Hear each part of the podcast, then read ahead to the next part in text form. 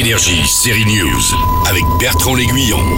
Stéphie Selma est l'invitée de ce série news, pas la Stéphie Selma avec un flingue qu'on a vu dans le film Balle perdue et qu'on verra fin août dans Antigang, pas non plus la standardiste qui voulait devenir actrice dans la série 10%, non, c'est la Stéphie d'une nouvelle série italienne que nous propose France TV, Les Rescapés de l'Ariana. Allez, andiamo.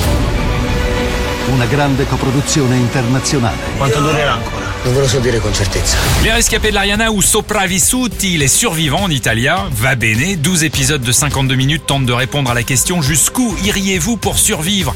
Car depuis un an, le voilier l'Ariana et ses 12 passagers sont portés disparus. 7 sur les 12 refont surface, les familles restées à quai doivent réapprendre à vivre avec leurs disparus devenus des inconnus ou accepter la mort de leurs proches. Mais les 7 survivants partagent aussi un terrible secret, lequel? Ta ta ta ta.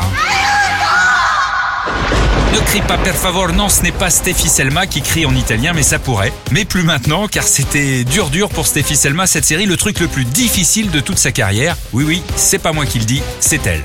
Ah, c'est une série que j'ai fait en Italie pendant le Covid. Ça, ça a été le plus gros défi de toute ma vie parce que je devais euh, parler italien. J'ai eu euh, exactement trois semaines pour euh, apprendre parce qu'il y a eu des problèmes de décalage, de, tournage, etc. Alors j'étais censée avoir un coaching de six mois. Et ça, franchement, ça a été très dur. Franchement, c'était trop chaud. J'avais un coach. Je me couchais tous les tous les soirs à une heure, oui, tous les matins. En fait, une heure. Je me réveillais à 5 heures du matin pour apprendre à parler italien. Donc voilà. Donc c'est une série qui est sortie en Italie, qui va normalement sortir en France sur France Télé et qui doit aussi être sur les plateformes. C'est bien ça, mais vous la verrez en VF dans Les Rescapés de l'Ariana. Ça commence le 12 juillet à 21h sur France 2 ou aussi sur France TV. Énergie, série News.